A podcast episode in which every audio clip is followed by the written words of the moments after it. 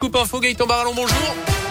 Bonjour Jérôme, bonjour à tous. À la une, ils feront tout pour sauver leurs deux enfants. Farah et Tommy, jeune couple originaire de Rouen, vivaient ces dernières années une vie de famille heureuse, parents de deux petits garçons.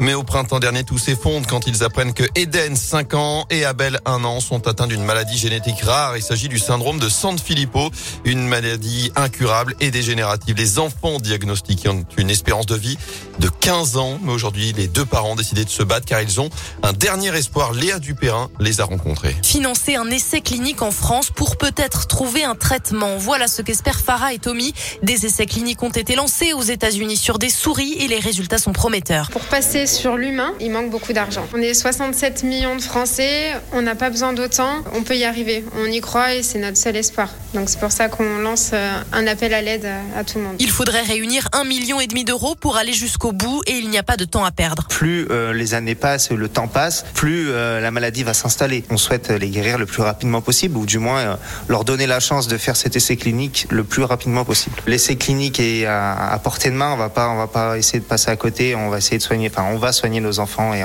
ils vont s'en sortir. Leur cagnotte lancée en décembre dernier affiche déjà plus de 200 000 euros récoltés. Et les deux parents disent vouloir se battre, y compris pour que les essais cliniques bénéficient à d'autres enfants. En France, on compte 150 cas de ce syndrome qui touche Eden et Abel. Dans l'actu également, cet accident de chasse en Haute-Loire. Un promeneur a été touché au bras hier matin dans les bois sur la commune de Bozac. D'après le progrès, il a été victime d'un coup de feu lors d'une battue pour chasser le chevreuil. Légèrement blessé, il a été évacué vers l'hôpital de Firmini. Le chasseur, âgé lui d'une trentaine d'années, a été placé en garde à vue. Il devrait être poursuivi pour blessures involontaires. L'enquête se poursuit. À retenir aussi cette évasion spectaculaire à la prison de la hier. Samedi, un détenu de 22 ans réussit à prendre la fuite en escaladant l'enceinte de la cour de promenade et les murs de l'établissement à l'aide d'une corde fabriquée avec des draps. D'après le progrès, il s'agit de l'homme arrêté le 29 janvier dernier après avoir ouvert le feu sur deux voitures en deux semaines à la Fouillouse et à Feur. Les enquêteurs les avaient surnommés, lui et sa complice, Bonnie and Clyde. La deuxième semaine du procès de Nordal-Lelandais. Ce lundi, la cour d'assises de Grenoble doit consacrer la matinée à l'examen de la deuxième agression sexuelle commise sur sa petite cousine. Les faits se seraient produits une semaine avant la mort de Maëlys. Ensuite, cet après-midi, ce sont les faits qui se sont produits à Pont-de-Beauvoisin en Isère qui doivent être étudiés avec la déposition des parents de Maëlys et des autres membres de leur famille.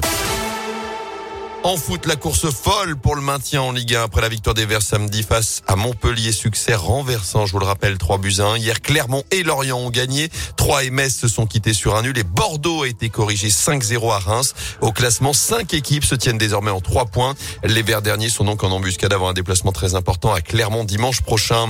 Premier test réussi pour le 15 de France. Les Bleus sont imposés 37 à 10 hier après-midi face à l'Italie pour leur premier match du tournoi Destination. À la clé 5 essais et le bonus offensif avant le premier choc samedi prochain face à l'Irlande, toujours au Stade de France. Enfin, on se dirige vers une deuxième médaille pour l'équipe de France au JO d'hiver à Pékin. Après l'argent du biathlon samedi, les Bleus devraient décrocher une nouvelle breloque dans les minutes qui viennent. Johan Claret est actuellement deuxième de la descente homme en ski alpin. Ce serait sa toute première médaille olympique à 41 ans. Et dans une heure, on suivra également la porte-drapeau de l'équipe de France, Tessa Worley, avec la deuxième manche du slalom géant. La skieuse du Grand Bornand est pour l'instant septième. Les fameuses breloques.